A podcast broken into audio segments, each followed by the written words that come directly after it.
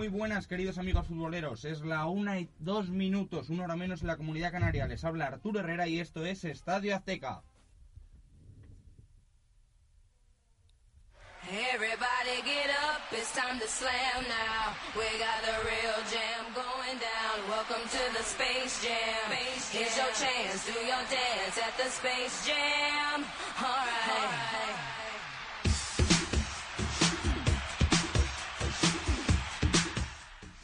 Si te gusta el fútbol, estás de suerte. Este es el programa que estabas buscando.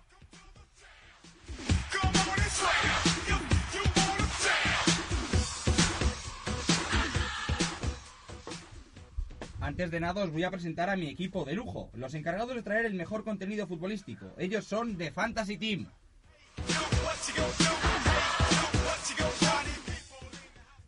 En la banda derecha tenemos a Mario Silván. Por el perfil izquierdo de la cancha no está hoy nuestro compañero, pero nadie sabe si llegará con su sección de equipos fantasía, Aitor Jiménez. En la punta de ataque y también como técnico estará Arturo Collados. Y también tenemos a nuestro espectro de eh, fútbol internacional como es Javi Lauder. Eh, bueno, pues empezamos ya, si os parece.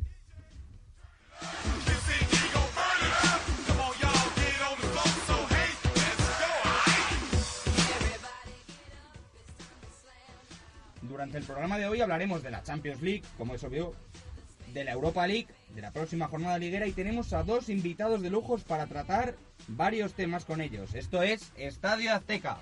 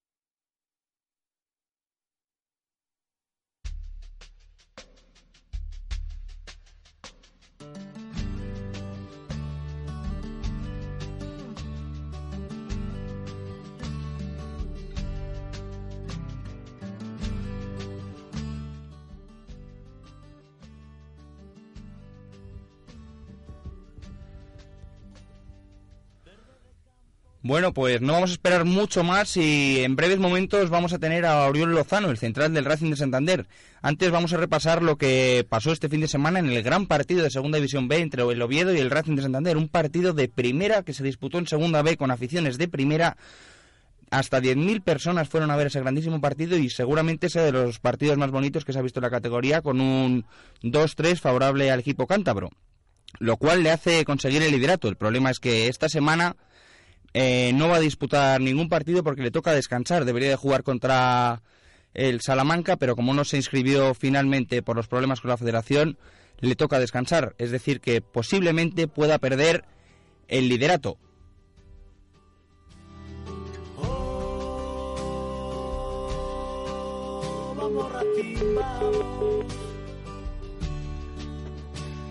Cerquita de ese mar que es frío y bravo, con la gradona siempre de tu lado.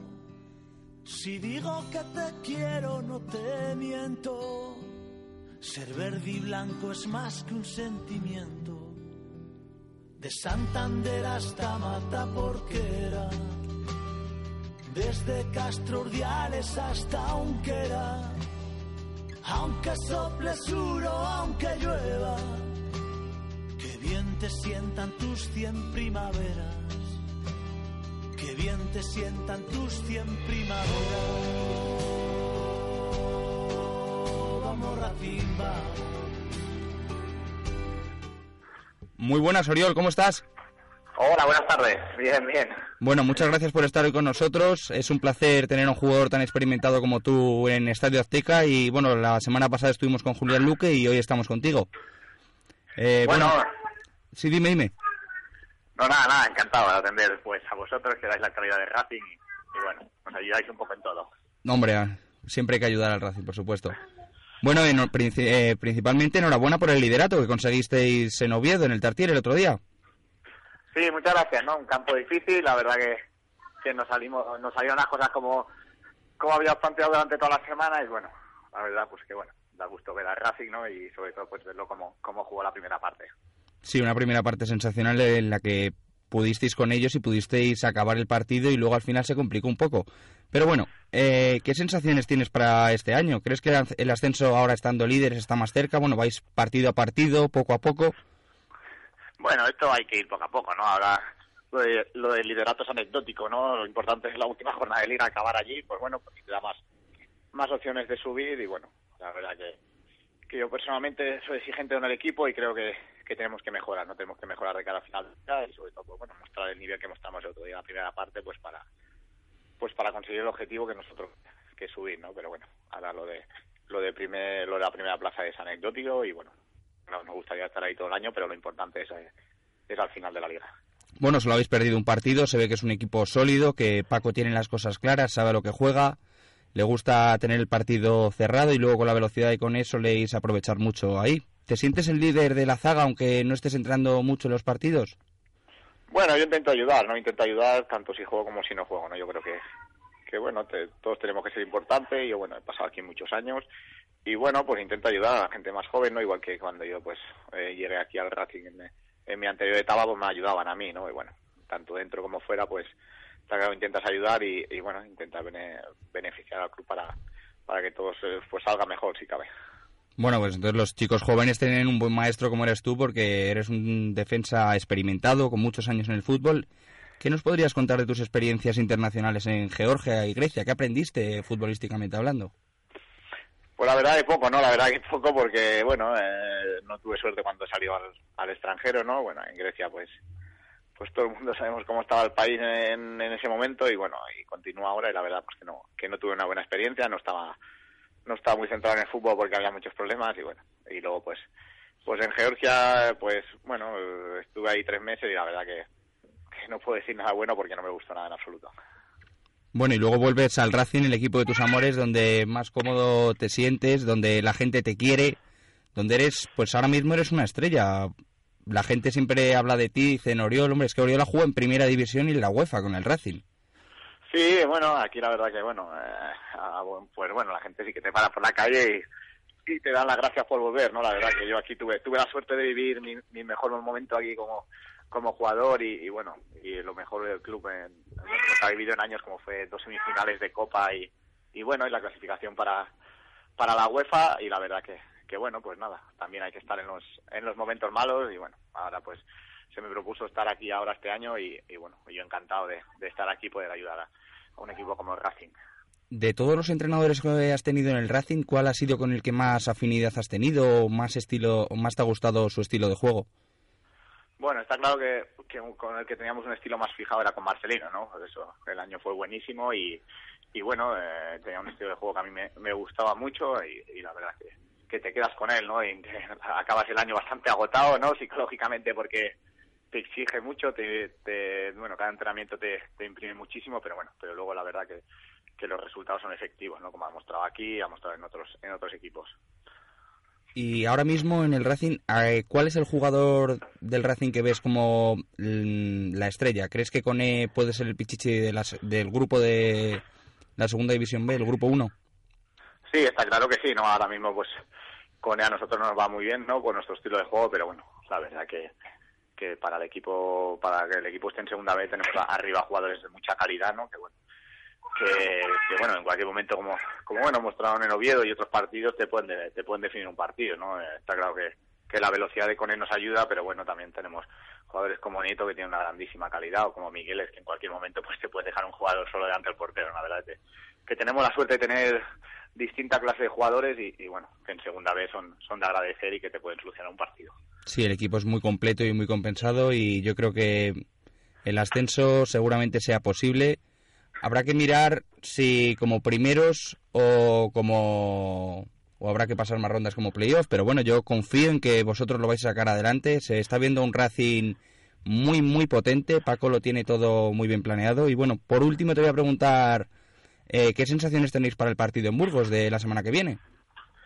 Bueno, pues de momento esta semana tenemos descanso, hemos decidido desconectar un poco de- de- del partido del Burgos, ¿no? Y a partir del lunes, pues pues ya veremos, ¿no? Pero está claro que a partir del lunes hay que volverse a poner las pilas, que, que bueno, que el último partido de Noviedo salió muy bien, pero que solo son tres puntos y que bueno, y que a partir de ahora, pues pues toca volver a pelear a partir del lunes y, y bueno, eh, a ponerse las pilas otra vez, que es lo que toca, ¿no? Y estar arriba y no y no bajarse del carro en ningún momento. Y bueno, mañana es el sorteo de la Copa del Rey. ¿Tenéis algún favorito de estos equipos europeos que os pueden tocar? Bueno, está claro, ¿no? Que a todos nos gustaría que nos tocase un Barça-Madrid, ¿no? Tanto para nosotros como para a la afición, pues estaría bonito que por lo menos pues pudieran ver algún algún equipo de, de, bueno de los mejores equipos del mundo, ¿no? Y bueno, yo me da igual, ¿no? Que nos toque Barça-Madrid, cualquiera de los dos me valdría, ¿no? Aunque bueno, aunque los otros también son son de agradecer, que bueno, tantos jugando en Unión Europea. Bueno, Oriol, pues muchas gracias por estar con nosotros hoy en Estadio Azteca y que tengas mucha suerte. Vale, muchas gracias a vosotros. Nos vemos Hasta en luego. Burgos, cuídate.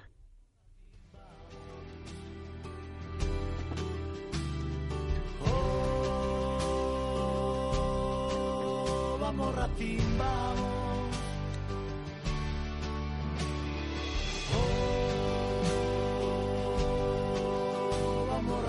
vamos. Oh, vamos.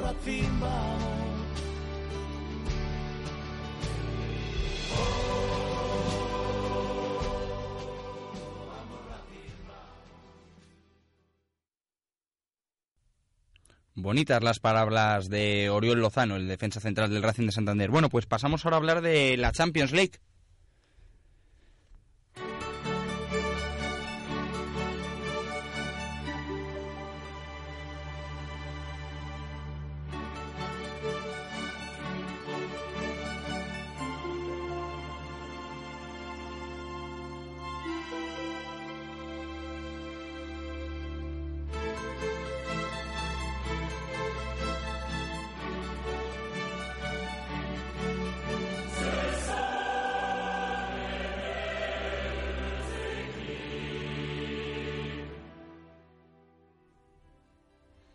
Ya hay dos equipos españoles clasificados para octavos de final, el Barça y el Atlético de Madrid.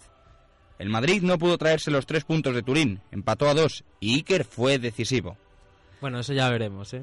Bueno, Javier, no, no vendas la piel de los antes de cazarla. El Barça se, de- se deshizo de un Milán que lo intentó, pero no pudo contrarrestar los goles de Messi y Busquets.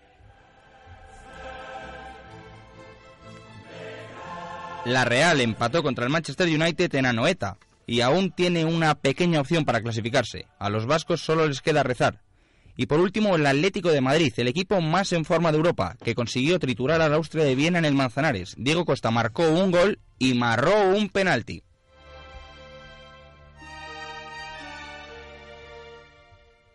Bueno, pues ya han llegado a Estadio Azteca los expertos de la Champions League, como son Javier Lauder y Mario Silván. Muy buenas.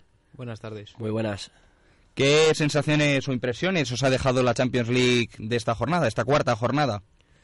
Bueno, muy buenas, sobre todo para, los equipos españoles, no falló ninguno. Eh, empezamos, si queréis, por el Real Madrid, porque a pesar de la primera parte fatal del, conjunto blanco, la segunda jugó bastante bien y, sobre todo, notable Iker Casillas, que salvó en varias ocasiones al Real Madrid.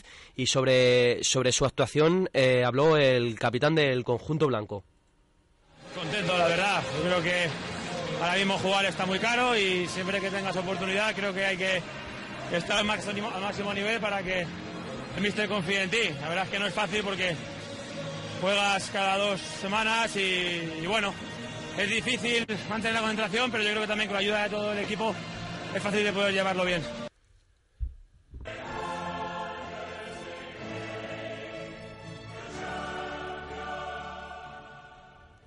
Un Real Madrid al que le falta algo de magia, la magia que deja en el banquillo que se llama Isco Alarcón. ¿Qué pasa con Isco, Javier? Isco, yo, pues, yo creo que es un jugador que, que empezó muy bien, quizás tuvo un bajón físico y Ancelotti ha optado por, por otros jugadores que yo creo que no lo están haciendo mal, y, pero Isco tendrá sus, sus minutos. Esto se debe en gran parte seguramente a, a- a la introducción de Gareth Bale como titular en el Real Madrid que ha dejado a- al jugador de al jugador precedente de Málaga en un segundo plano y a Gareth Bale que ayer otro gol marcó y antes de ayer, perdón, y lo está haciendo bastante bien. Al principio de, de sus partidos eh, se le criticaba un poco por su bajo nivel de forma, sobre todo porque pesaban mucho los 100 millones que se habían pagado por él, pero parece que está despejando esas dudas que había, que había sobre él. Y bueno, otro que cambió de posición eh, es, Sergio Ramos eh, en el lateral. ¿Qué os parece la, eh, la posición de la que le, puso Ancelotti? Me parece que Ancelotti se está pasando un poco exigiéndole demasiadas cosas a Sergio Ramos en poco tiempo. O sea, ponerle de medio centro en el Camp Nou pasa e incluso lo entiendo para poder parar a Messi. Pero el hecho de ponerle ya en el lateral derecho, teniendo a Arbeloa, que bueno, eh, defendiendo tiene mucha categoría, pero ya sabemos que sumándose al ataque no, no aporta lo mismo que te puede aportar Carvajal. Pues debería haber jugado quizás uno de ellos dos porque el nivel que ofreció Barán fue muy muy flojo. Los dos goles quizás pudieron ser hasta por su culpa. El penalti que nadie sabe si fue o no, le toca o no a Paul Pogba. Y bueno, Javier, ¿tú qué opinas Yo de sobre lo de sobre lo de Ramos yo creo que no es tanto no es tanto problema de Ramos de, de colocarlo en el lateral derecho. Yo creo que el problema es, es Ancelotti de, de quitar de tareas defensivas a los cuatro de arriba. Yo creo que es el principal problema defensivo del Madrid y se está inventando unas cosas muy raras para, para intentar solucionarlo con Ramos al lateral cuando tiene para mí Carvajal uno de los mejores laterales que hay ahora mismo. Vaya carita que se le quedó a Carvajal a la salida del partido. normal? normal. Si queréis, eh, perdón Javi, si queréis escuchamos lo que opina Ramos de su posición como lateral derecho. Perfecto. Que toca, ¿no? El papel que, que me adjudican en cada momento y la verdad que siempre que se pueda contribuir al equipo, pues estamos disponibles, por supuesto. Eh, hombre, hasta última hora sí que es cierto que, no lo he sabido, pero no es una posición como para que me tenga tampoco que, avisar con, con mucho tiempo de antelación porque la conozco a, a la perfección. Sí, sí que había hablado conmigo porque sí que ha hecho un poco hincapié, más basado en el juego eh, directo que, ha utilizado la, la Juve en partidos anteriores y en ese caso pues quería un poco ponerme en, ese- en esa posición para cortar un poco ese ataque por, la banda. No, no, eh, sinceramente no, no ha habido ¿no? tiempo tampoco para, para ensayar porque en otra situación sí lo he hecho de, de central que quizás sí, sí me decanto ¿no? por esa posición porque estos últimos años sí que me gusta más jugar de, de central, pero estamos dispuestos ¿no? a colaborar con, con el equipo en lo que haga falta. Bueno, eso es lo que piensa Sergio Ramos de su posición. Pasamos ahora a hablar del Copenhague contra el Galatasaray. ¿Qué te pareció ese partido, Javier? Bueno, pues yo creo que un partido que fue una oportunidad para el desaprovechada por el Galatasaray, que podría dejar muy tocada a la Juve y que fue la gran beneficiada de la, la gran beneficiada de, de esta jornada, yo creo, aunque consiguiese el empate con el Madrid, porque el Copenhague se llevó la victoria por 1-0 en casa con un gol de Braten de tacón, imposible fuera de juego. Braten que estuvo en el Toulouse, ¿no? Y en el Fulham, yo creo. Sí, ha llegado este año al, al, al Copenhague y, y es uno de los mejores ahora mismo con, con Jorgensen. Un Sí, Galatasaray que, perdona, que, que se encontraba en segunda posición con cuatro puntos y que de haber ganado ayer le dejaba bastante tocada a la Juventus que le obligaba a ganar los, los dos siguientes partidos. Y un- ha desaprovechado totalmente la oportunidad de, de pasar a octavos. Bueno, yo creo que seguramente la que termine pasando, conociendo a los italianos, es la Juventus, porque tiene mucha más Sí, sí categoría. puede pasar. Estos no sé cómo lo hacen, pero siempre... y el Galatasaray, pues es un equipo que tiene muchos nombres, pero bueno, acaba de llegar un entrenador nuevo y le está costando adaptarse. Ya sabemos que además Mancini es muy, muy exigente. Sí, sí, y, y un- en los últimos años hace unos papeles en Champions muy, muy, muy buenos también. Sí, Con el hombre, City. con el, con el City lo que hizo... Lo hizo muy bien. Pocas excusas tiene. Bueno, pues si os parece, pasamos a hablar del Fútbol Club Barcelona, que ayer venció al Milán.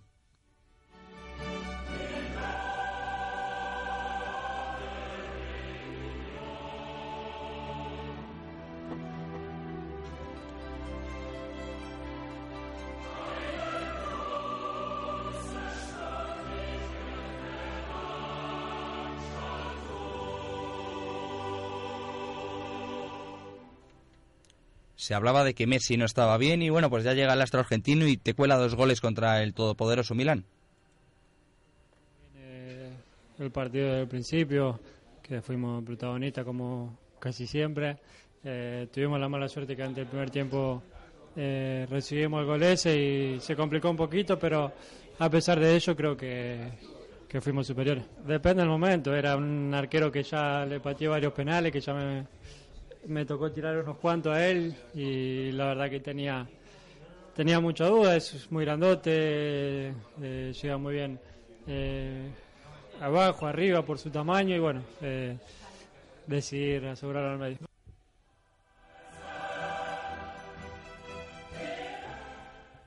¿Qué te pareció el Milán, Javier? ¿Te decepcionó después A de ver, lo visto? el Milan, el Milan está para lo que está. El Milan va décimo en la liga italiana. O sea, tampoco le podemos pedir que llegue al Camp Nou y que, y que saque un resultado bueno.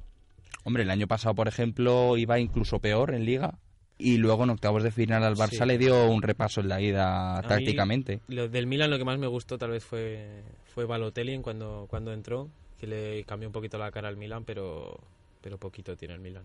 Es que no entiendo, Alegre. Parece que quiere perder el partido no sacando a Balotelli de titular. Pues es- se le dejó en el banquillo desde los primeros minutos. No, es que no lo, ha hecho, lo- ha en los dos partidos, y- sí. y nadie lo entiende. Y lo que yo tampoco entiendo es, es Kaká, como ahora corre más que nadie, o sea, gana, gana los sprints, es algo que no... Pues es, es la ilusión no de un jugador. Sí, yo creo que es la ilusión Es de, la ilusión de volver a triunfar en San Siro y por ser una leyenda. de volver a su pasado donde fue tan querido allí en, en Milán y, Y estos últimos está- cinco años, entonces, ¿qué ha hecho? O sea, prepararse para estos partidos. Porque Pues a lo mejor, si no- a lo mejor sí. ha servido de entrenamiento los partidos de- del Real Madrid.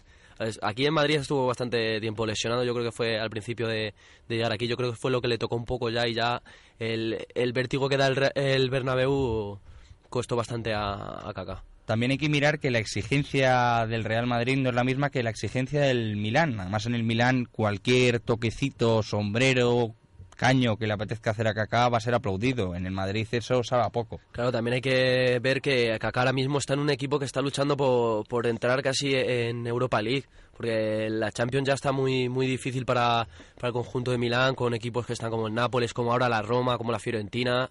Es, es una dura competencia para el Milán y, y yo creo que va a tener hasta difícil eh, clasificarse para Europa League. Pues seguramente, porque hay equipos de nivel medio-alto que han estado siempre ahí escondidos en el calcio y están subiendo, como tú dices, Fiorentina, Cal- eh, Lazio, Nápoles, y eso al Milán le está afectando, porque antes con poco te hacía mucho. Así es, y bueno, veremos qué pasa con, este Milan y, y el Barça ya clasificado para octavos de final.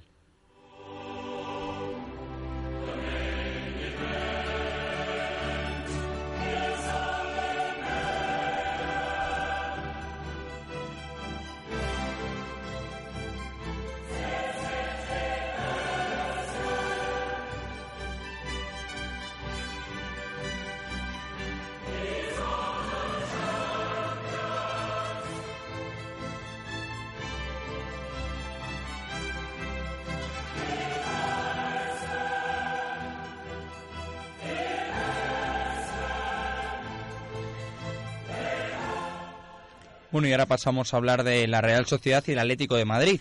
Eh, la Real solo le queda el milagro, como ya hemos dicho antes, tras empatar a cero contra el Manchester United en la noveta. Y el Atlético de Madrid destrozó completamente al Austria de Viena. Le ha hecho siete goles en dos partidos. También hay que decir, también hay que decir que la Austria de Viena es el peor equipo de, de esta Champions. Seguramente, pero More, es que... Debutante en la Champions y, y bastante. Y, y ahora mismo, eh, Es que- si, no, si no recuerdo mal, quinto en la liga austriaca. Es que diciendo eso te das cuenta, ¿y por qué va el equipo de Austria, que haya- por mucho que haya sido campeón, no tiene nivel como para superar a un cuarto de Italia, a un quinto de Sí, lo- Inglaterra? lo, más interesante del partido por parte de, de la Austria de Viena fueron los ultras, ¿no? Que la liaron un poquito por, por Madrid, yo creo. Sí, bueno, eh, tiene un entrenador que ha hablado de- del conjunto del conjunto colchonero y, y de las posibilidades que tiene en esta Champions. Lo escuchamos. Al ver ayer Real Madrid y Juventus cómo jugaban un partido muy abierto, sin, sin mucha presión, sin mucha disciplina, y ahora al ver al Athletic y bueno, al verlo en la liga cómo juega, disciplinado, organizado, yo creo que esos equipos no van a poder competir con Athletic en esta forma. Por eso digo que, que seguramente un, un, rival que hay que tomar muy en serio para, para ganar la Liga de Campeones. Si se quedan todos sanos, esta plantilla tiene mucha calidad tienen un entrenador con mucho carácter y seguro que van a hacer todo para ganarla. Luego si la ganan o no se va a ver, pero las posibilidades las, las van a tener. Seguramente es una ventaja que no tengan presión de, de- de tener que ganarla. Real Madrid, Barça, todos los equipos grandes van a tener la presión enorme y Atlético está en segunda línea, no, no la tiene que ganar sí o sí. Y normalmente cuando no tienes tanta presión, pues eh, se puede conseguir. Bueno, parece que tiene bastante razón. El Atleti no va a hacer mucho ruido, pero va a terminar estando en cuartos semis y quién sabe si en la final. Es un equipo muy parecido al Borussia Sí, Dortmund. ya lo dijo la, la portada de, la revista inglesa 442. Eh, cuidado, Cristiano, quítate Bale que llega al Atleti. O sea, ya en, en la prensa internacional se fijan en, en lo que está haciendo el Atlético. de Y ojo, desde aquí queremos recalcar y decir que no debe de estar permitido lo que pasó ayer en el Estadio Vicente Calderón entre los ultras del Austria de Viena y algún malhechor del Real Madrid que se juntó con ellos y le cantaron a Diego Costa que no era español, que no se merecía vestir esa camiseta. Desde aquí denunciamos que ese tipo de trato no debe ser normal para un futbolista. Bueno, eh, hemos escuchado las palabras del entrenador de la Austria de Viena. Si queréis, escuchamos a Simeone tras ganar eh, por 4-0 a este equipo con goles de Miranda, Raúl García, Felipe Luis y Diego Costa. Y recordamos que el Atlético de Madrid está clasificado para octavos como primero del grupo. La posibilidad la tienen mayormente Barcelona y Real Madrid y que nosotros vamos partido a partidos en la liga nuestra diaria y, y en la Champions vamos con la misma con el mismo deseo y con la misma humil- humildad, sabiendo cuáles son nuestras posibilidades, cuáles son nuestras dificultades y en esa realidad vivimos y vamos paso a paso aspirando a, jugar cada partido que nos toque con la mayor ilusión que tiene un club como el Atlético de Madrid.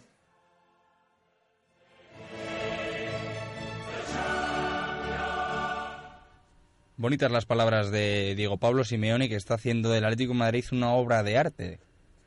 Eh, es un equipo que juegue quien juegue va a jugar con la misma intensidad, con las mismas ganas y va a ofrecer algo positivo para el público que va siempre a verle. Y no tiran un compartido. Sí, está- estábamos hablando de que el Atlético de Madrid ya estaba clasificado para octavos y eh, la Real Sociedad, tras empatar a cero contra el Manchester United en un partido eh, que falló un penalti, por ejemplo, Van Persie dio varios, a varios, varios disparos fueron al poste. Muy difícil el pase a, a octavos, casi imposible, pero, pero eso, para el entrenador eh, Arrasate no, no está imposible todavía seguir jugando en esta Champions. Sí, era una de las de los objetivos también que teníamos, ¿no? De, de seguir vivos pues hasta el final, ¿no? Sabemos que, que está muy complicado, bueno, bueno, tenemos que ir a Ucrania a, a ganar y si ganamos allí, pues pues seguiremos con, con opciones, ¿no? Entiendo, pues bueno, por eso también que, que el punto de hoy pues es positivo. Bueno, pues parece que aún tiene esa ligera sensación de que puede dar la campanada. Yo creo que le, factó dema- le pasó demasiada factura el partido contra el Olympique de Lyon, ese derroche físico en esos dos Sí, pero partidos. es que no hemos visto a, a la Real de, de la ronda previa, no la hemos visto en esta no, no, no, Champions. no, no es el mismo equipo. Y, y aparte han tenido muy mala suerte tanto con Shakhtar como con eh, como con Bayer Leverkusen porque el Manchester United sin duda es un equipo superior a la Real. Bueno, pues una vez repasada la jornada por parte de los equipos españoles, pasamos a hacer un repaso rápido, ¿te parece, Javier, de los otros grupos? Vale, empezamos con el C, ¿te parece? Venga, perfecto. Vamos con el, con el grupo C, el grupo del PSG, que empató a uno en, en casa frente al Anderlecht. Se adelantaron los, los belgas con gol de Deceu y empataba Ibra en el minuto 70.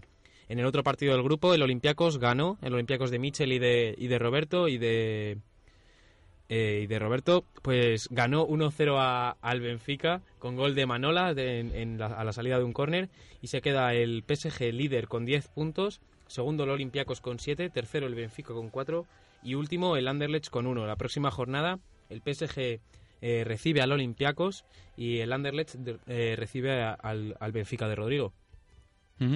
Bueno, pues pasamos a hablar del grupo D, el grupo del Bayern de Múnich, que lleva pleno de victorias y es un equipo que nos va a explicar un poco dentro de unos minutos un invitado especial como es Miguel Gutiérrez, aficionado y profesional del periodismo del Borussia de Dortmund y nos va a explicar un poco qué ha cambiado Guardiola en este Bayern de Múnich. Yo creo que de momento está siendo un equipo muy potente, está superando las expectativas que se habían creado. ¿A ti qué te parece, Javier? ¿Con el Manchester City se puede disputar el primer puesto o yo creo que está Yo claro? creo que está claro que el, que el Bayern se va a llevar el primer puesto porque ya lo vimos en el enfrentamiento directo como, como el Bayern fue superior al- a, a un City que poquito a poquito lo está haciendo mejor pero que todavía no ha alcanzado su, su máximo nivel.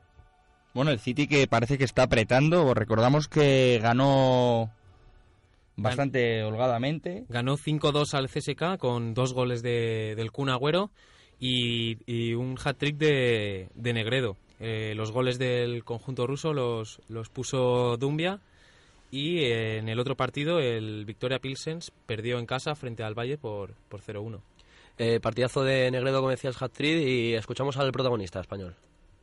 por eh, los tres puntos. Lo, lo primero, la verdad que, que el trabajo del equipo ha sido muy, muy bueno, desde tan pronto como el minuto 2 con el penalti a, a David. Perdón.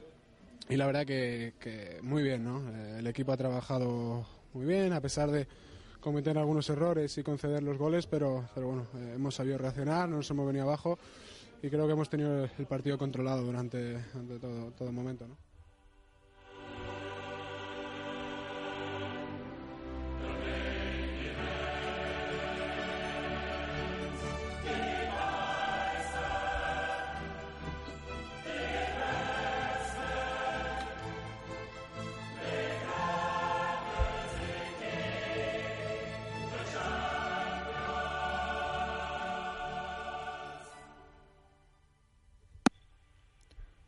Muy buenas, Miguel, ¿cómo estás?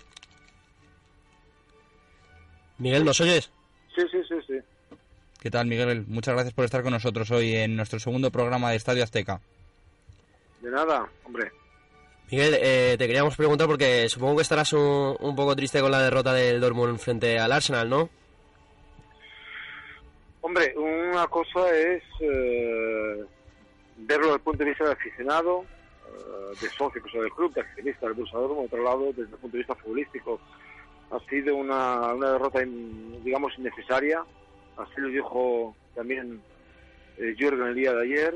Hoy por la tarde intentaré hablar con él para mm, también recapacitar un poco de lo que ocurría en el partido. Eh, pero eh, realmente el Dortmund tuvo sus oportunidades para incluso ganar el partido, pero bueno, al fútbol a veces es así. Quizá le faltó un poco la suerte que tuvo eh, en Londres cuando ganó 1-2.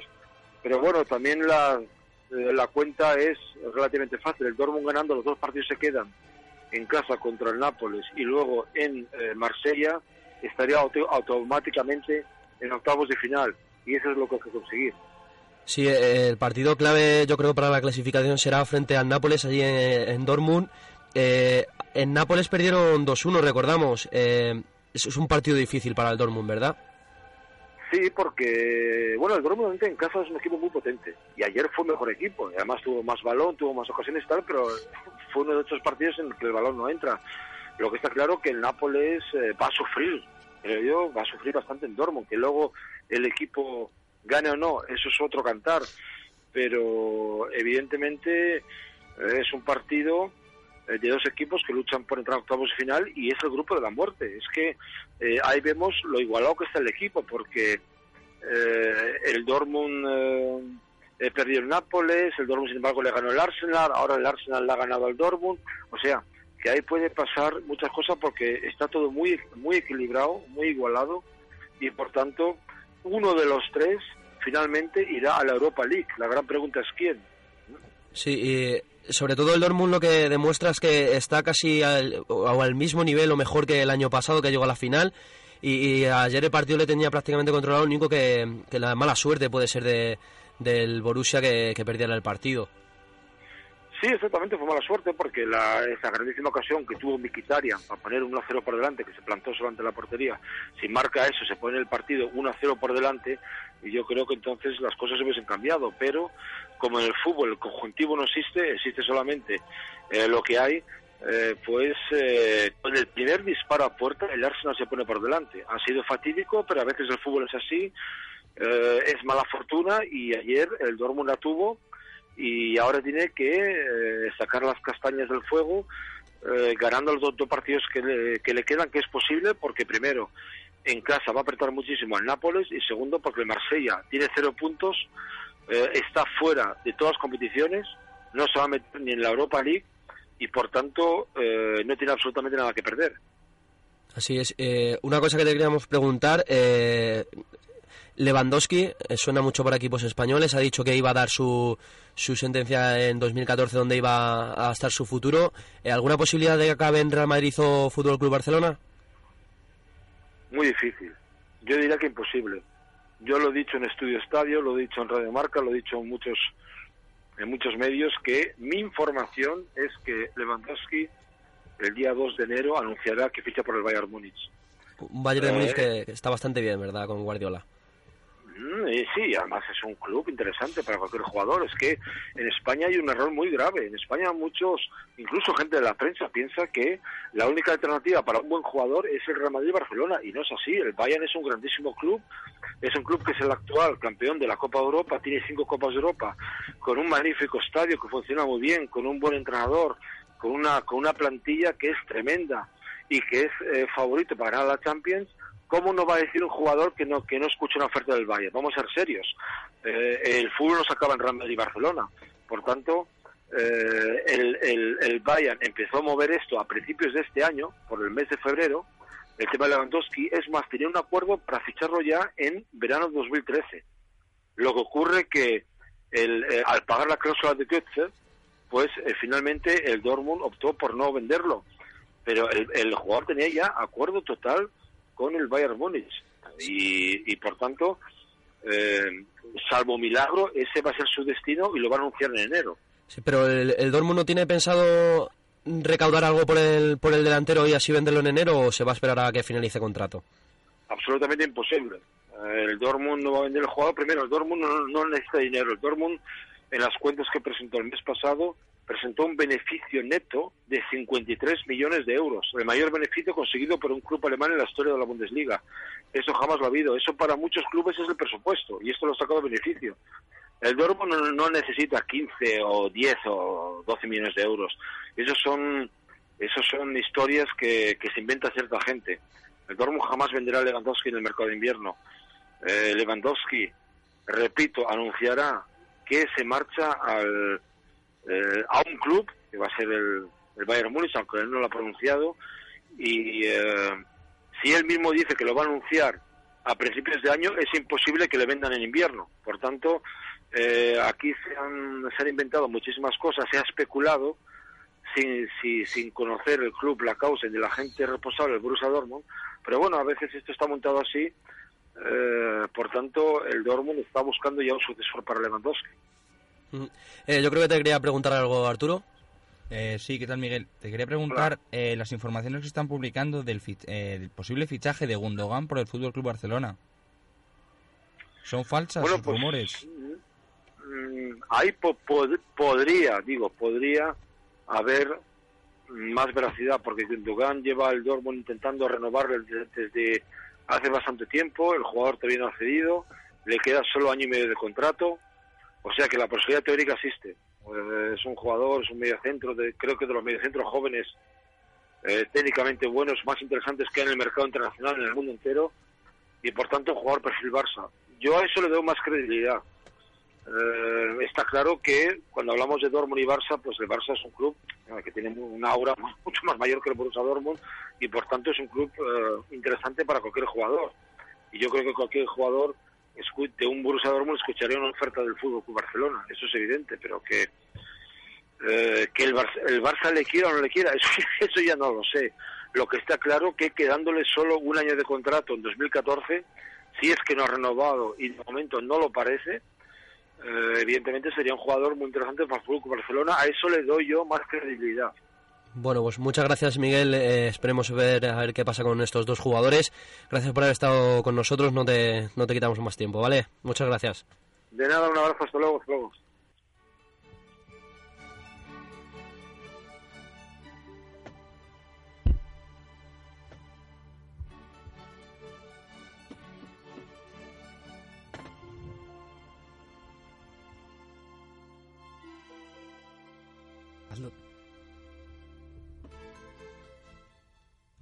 Bueno, ahora vamos a hablar del grupo, el grupo del Chelsea, el, equipo de Mourinho, Eto'o y Fernando Torres, una constelación de estrellas en Londres que de momento apunta muy muy bien para pasar de ronda, Javier.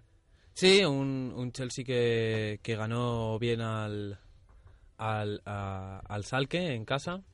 Quizás el primer gol es, es hay un poquito de, suerte porque el despeje de Hildebrand toca en, en Samuel Eto'o y, se mete dentro y a partir de ahí el partido fue del, fue del Chelsea. Bueno, pues Samuel Eto'o que hizo un doblete y de momento allí Sí, a donde va triunfa.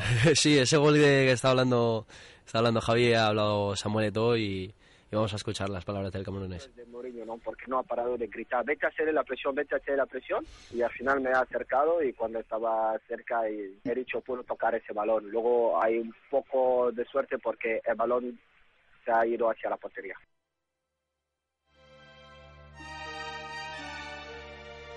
Un grande como es Samuel Eto'o, pues nos ha dedicado estas palabras. Sí, esas palabras de Eto'o que decía que, que se lo debía un poco a, a Mourinho, por la, le decía que hiciera la presión y, y así consiguió un gol y luego marcó otro gran gol y el Chelsea ya, ya está certificando de que es otro candidato para ganar esta Champions. no empezó muy bien perdiendo en casa frente, frente al Basilea, pero ha retomado el rumbo y va directo a octavos. Bueno, pues el grupo del Chelsea lo lidera el Chelsea, el equipo de Londres con 9 puntos y le sigue el Schalke 04 con 6. Y bueno, del Arsenal Nápoles Dortmund, el grupo de la muerte con el Marsella, lo hemos hablado un poquito con Miguel Gutiérrez, así que pasaríamos a hablar del del Atlético, que ya hemos repasado que es líder, se ha clasificado como primero y va a terminar, pues seguramente Simeone dando minutos a jugadores que, que no están teniendo tantas oportunidades y que según él, ya lo dijo ayer, que las merecen. Entonces cerraríamos con el grupo H, que es el del Barça, que lo lidera con 10 puntos y el Milán está a 5. Tiene opciones el equipo italiano para clasificarse como segundo, seguramente se clasifique y quién sabe si se puede cruzar con el Real Madrid.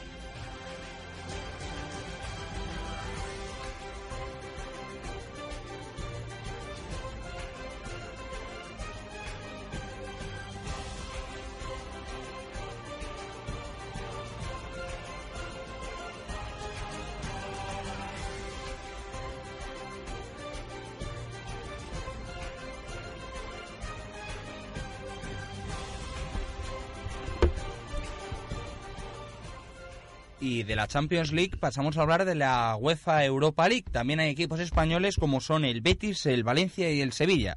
Vamos a hacer un pequeño repaso y bueno, ya está Arturo Collados con nosotros para repasar un poco la Europa League. Muy buenas, Arturo. Buenos días a todos. Sí, vamos a empezar con la Europa League, que es la otra competición europea más importante después de la UEFA Champions League.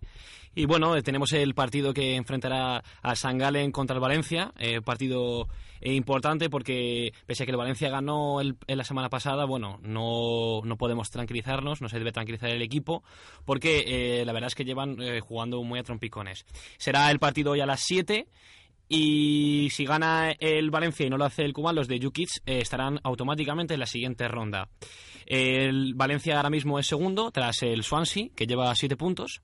Y, el Valencia ahora mismo lleva 6. hemos podido también eh, hablar con Víctor Ruiz y bueno, nos ha comentado de que será un partido complicado, con menos facilidades, ¿no? porque es un equipo de San Galen al que le metieron 5 en Mestalla, pero que ahora en su campo, bueno, pues eh, pinta más, más difícil la cosa. Y sobre todo, bueno, pues también veremos la reacción del equipo ante la salida del director deportivo Braulio.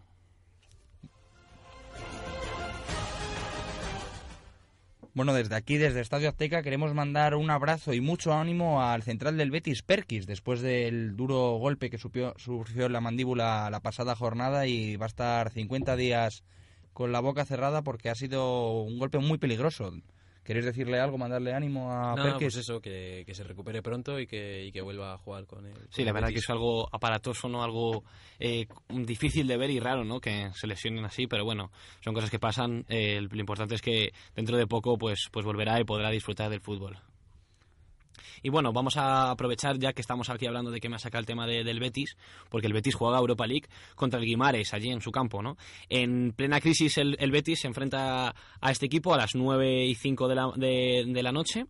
Eh, no están atravesando, como ya hemos dicho, un buen, un buen momento y la verdad es que el equipo, pues eh, con la gran con la baja de Perkis más otras, pues eh, va con un equipo bastante bastante pobre, con bastante poquito de cambio y, con sobre todo la necesidad de, ganar. El Betis está empatado con el Olympique de Lyon en su grupo eh, a cinco puntos. eh, por lo tanto, esta victoria pues eh, les podría facilitar mucho las cosas o incluso un empate les podría venir bien. Y su máximo rival, el Sevilla, vamos a ver si consigue ganar. En Liga está muy, muy flojo y de momento de todos los fichajes que hizo, que creo que fueron 16 en verano, cambió un equipo por otro entero. El mejor está siendo Jairo, un racinguista, un chico muy joven. ¿Cómo, cómo apuntas ahí? El Que- Racing Siempre tiene que estar el Racing presente. que de momento Racing está- siempre, siempre aprovecha cualquier oportunidad para dar publicidad al Racing, Arturo. De momento está siendo la sensación por delante de Marco Marín y Gameiro, que son jugadores con mucho más nombre, pero la proyección de Jairo es bastante importante. Sí, la verdad es que bueno, el- la trayectoria de, este equipo en, en- Liga ha sido muy mala, está siendo bastante mala, sobre todo muy regular. Pero bueno, en Europa League la verdad es que no, no están malas cosas, ¿no? Son líderes de- del grupo con, con siete puntos, ¿no? Y el Slovan, que es el equipo al que se enfrentan hoy, bueno, pues tiene menos.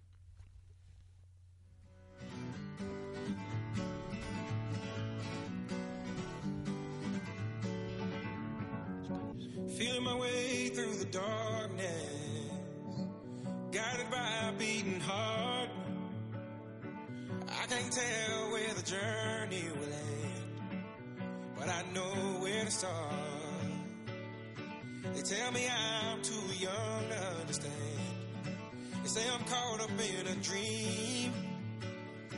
Well, life will pass me by if I don't open up my eyes. So that's fine by me. So wake me up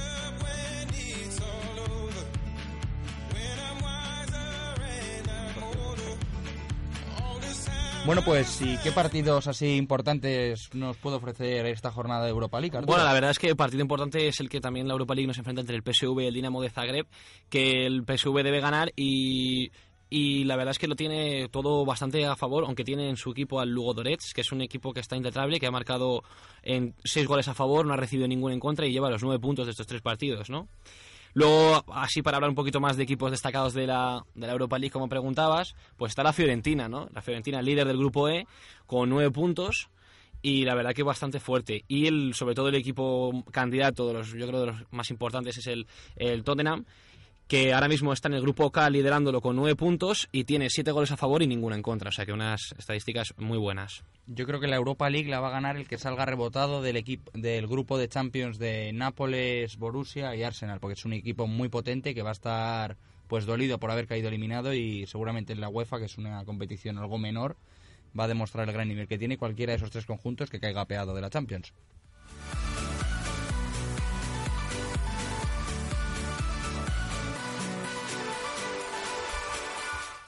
Y ahora aquí va todo muy rápido. Ahora pasamos a hablar de la próxima jornada que hay en España.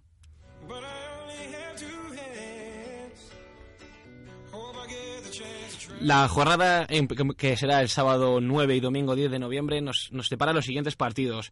El Málaga visita Granada, derby andaluz, en el viernes, el viernes. Luego también los partidos, los partidos de, del sábado el Real Madrid se enfrentará a la Real Sociedad, le recibirá en el Estadio Santiago Bernabéu. Eh, un, un equipo, la Real Sociedad, que viene pues de empatar contra la Champions y que quiere hacer buen juego y el Real Madrid con, con muchas dudas en defensa. También tenemos el Osasuna Almería el sábado el, el Valencia Valladolid, eh, un equipo, un derby bastante importante. El Jukic se enfrenta ante su ex equipo, un Valladolid que va muy fuerte.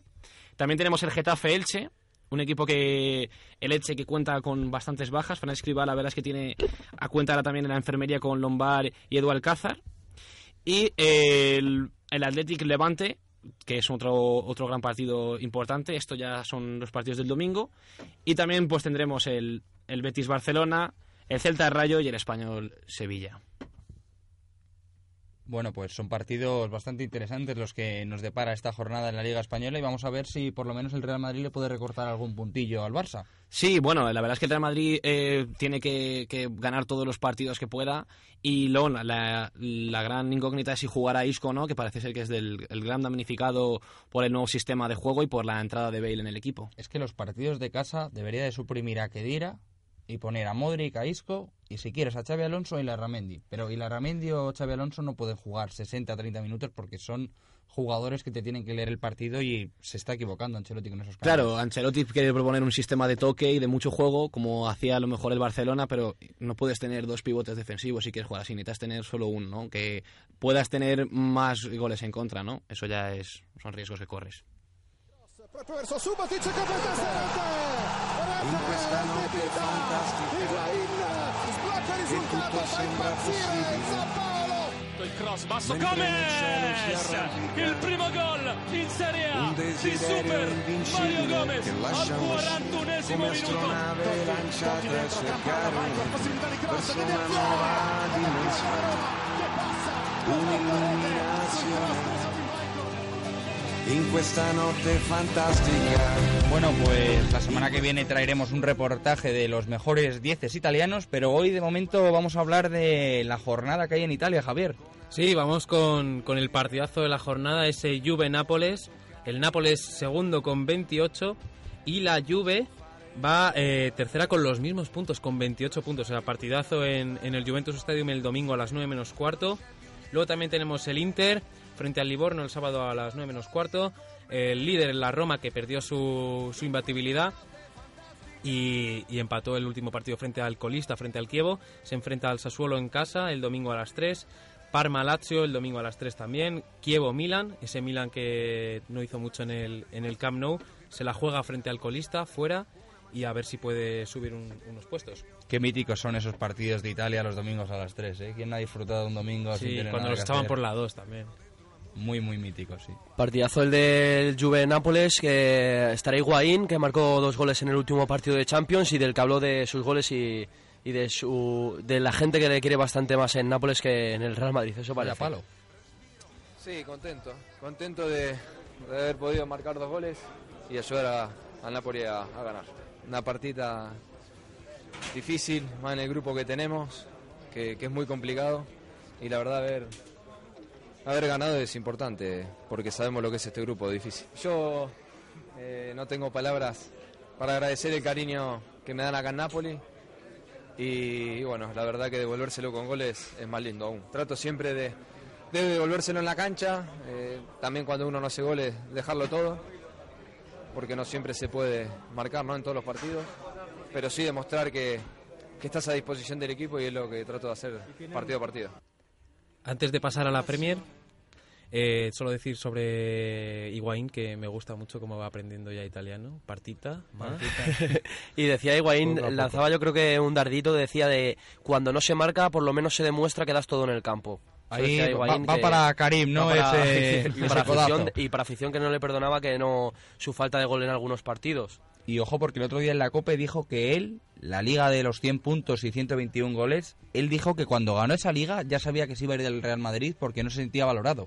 Es que la, afición del Real Madrid siempre la ha tenido un poquito cruzado a Higuaín. Había, a Higuaín, había varios sectores. Yo creo que eso no es así. Yo, creo, que, Higuaín, Higuaín siempre ha sido muy querido. Lo que pasa es que un día dijo, me quiero ir. Y la gente le dijo, Higuaín quédate, Higuaín quédate, Higuaín quédate. Sí, Se eh, quedó y al año siguiente otra vez, me voy a ir, me voy a ir, pues hijo. Pero el si caso no es quieres que estar en el el- mejor equipo del mundo, vete. El caso es que Higuaín, eh, yo creo que había- hay dos sectores en, en el aficionado, en el aficionado madridista, uno que le quería bastante y otro que, que, le, discutía bastante su, rendimiento en el conjunto blanco. Sí, claro, habiendo esa pelea entre dos delanteros centros, pues siempre va a haber el debate sobre quién es mejor, quién debe jugar y quién no, sobre todo porque cuando uno jugaba el otro no jugaba. Entonces es un poco lógico este debate, ¿no? Y, y entiendo que para un futbolista de primer nivel que puede ser titular en prácticamente cualquier otro equipo, pues eh, qui- quisiera marcharse. Por lo tanto, yo excluyo a Higuaín y yo creo que todos los madridistas estamos agradecidos de que haya estado en el club eh, y le guardamos un, un buen cari- un buen recuerdo.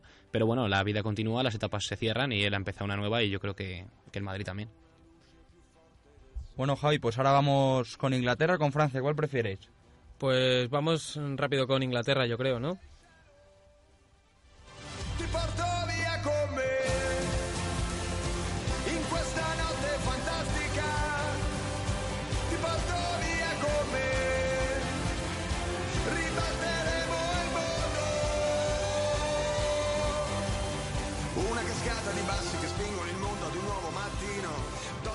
Bueno, pues lo más destacado en Inglaterra es ese Manchester United Arsenal. El Manchester que no está en su mejor momento en la Premier llega a octavo, mientras que el Arsenal llega imparable con 25 puntos y tras ganar en, en Champions. También tenemos el Swansea Stoke City, Sunderland frente al Manchester City, un City que llega de meterle 7 al Norwich, el Tottenham frente al Newcastle, un Tottenham que todavía quiere aspirar a hacer algo importante en Premier, frente a un Newcastle que eh, consiguió que el Chelsea pinchase la pasada jornada y aumentase la distancia con el Arsenal. Aquella frase de Mourinho de he cometido 11 errores. Siempre Mourinho es... Vaya, vaya perla. Liverpool-Fulham también el sábado a las 4 y el, y el Chelsea de Mourinho en casa en Stamford Bridge frente al West Brom. Bueno, pues de la Premier nos quedamos con que el Arsenal puede dar un golpe sobre la mesa contra un rival potente como es el Manchester United, ¿no te parece, Arturo? Sí, la verdad es que bueno, el Arsenal es un equipo con mucha calidad, tiene también con la incorporación de Ozil este año de, del sistema del sistema ofensivo muy fuerte que tiene y es un gran, claro, claro candidato a ganar la Premier, sin duda. Bueno, pues pasamos a Francia. Très souvent ça déçoit, très souvent ça disparaît, ça Dans la surface,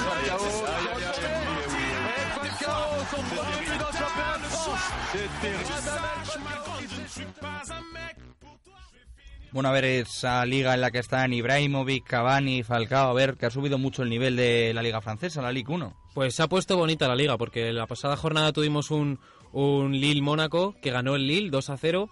Y ahora mismo el, el PSG es líder con 28, segundo es el Lille con 26 y tercero el Mónaco con 25. Y esta jornada número 13 nos deja el Mónaco frente, en casa frente al Evian, el PSG recibe al Niza, el Guingamp eh, recibe al, al segundo, al Lille, y el Girondins de Burdeos se enfrenta en casa ante la revelación de la temporada del Nantes, un recién ascendido que ahora mismo es cuarto. Y el otro partido destacado, el Olympique de Marsella, que llega como quinto al campo del colista, de, o sea, perdón, eh, recibe al colista, al Soso. En el Lille está el hermano de Hazard, ¿no, Javi? Sí, eh, Zorgan, Zorgan Hazard. No, está en el, eh, estaba en el Lille, pero ah, está en el, está en el Chelsea. En el Chelsea promesas Está ha ido ahora, ¿no? Sí. Chelsea. No eres tú, tú eres cobarde, tú eres cobarde. En esta sala, él es el puto jefe, el puto amo, es el que más sabe del mundo. Yo pienso que por ser, por ser rico, por ser guapo, por ser un gran jugador, las personas tienen envidia de mí. Y ahora el regalo final de este programa, la frase más característica y más popular que se haya producido en estos últimos siete días en el ámbito futbolístico. Vamos a ver qué les parece. Sí, eh, te iba a decir que antes de, de ponerla vamos a... ¿Os acordáis de Luis Aragonés, supongo? ¿Os acordáis de Raúl? Hombre. ¿Os acordáis de, de que Luis Aragonés fue el entrenador que decidió no contar con Raúl para la selección? Hace unos días daba una entrevista al diario ABC y decía esto sobre, sobre el capitán, el que era capitán del Real Madrid y de la selección española. Raúl ya tenía una edad que, que ya rendir era más difícil. Y sobre todo que había otros que podían rendir más. Diciéndole la verdad, diciéndole, mira, yo considero y creo que, que tanto Torres como, como Villa son jugadores que están rindiendo más que tú y, y entonces tienen que venir eh, ellos. O sea, no lo acepta, pero el que manda soy yo, es lo que Sí, te he dicho, el que manda soy yo. O sea, un entrenador lo- lo- su potestad es mandar y entonces se lo tiene que se lo tiene que decir y nada más. Bueno, hay que entender estas palabras de Luis Aragonés, que en el fondo nadie se le echó encima porque consiguió el título tan esperado de la Eurocopa. Bueno, pues muchas gracias, queridos oyentes de Europea Radio. Hasta aquí este segundo programa de Estadio Azteca. Eh, agradecer a mis compañeros Arturo Collados, que haya estado hoy aquí con nosotros. Muchas gracias a vosotros. A Javier Lauder, muchas gracias. Y a Mario Silván, el hombre que vale para todo. Gracias, Arturo. Nos vemos el próximo jueves. Nos vemos. Disfruten del fútbol. prendido a tu botella vacía, esa que antes siempre tuvo gusto a nada, apretando los dedos, agarrándome, dándole mi vida a ese para avalanchas.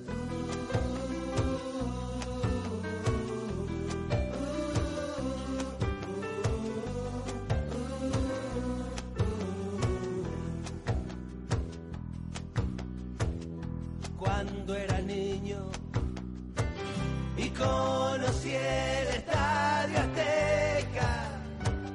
Me quedé duro, me aplastó ver al gigante. De grande me volvió a pasar lo mismo. Pero ya estaba duro mucho antes.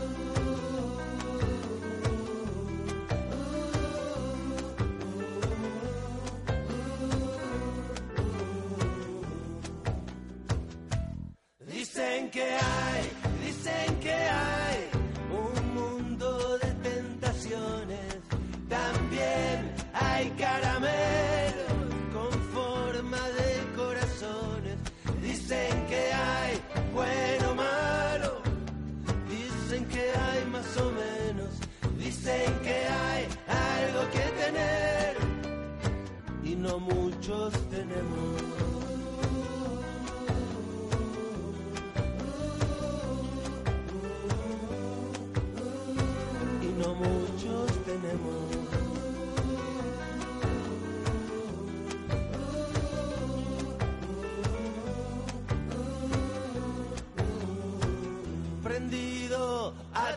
Botella vacía, esa que antes siempre tuvo gusto a nada.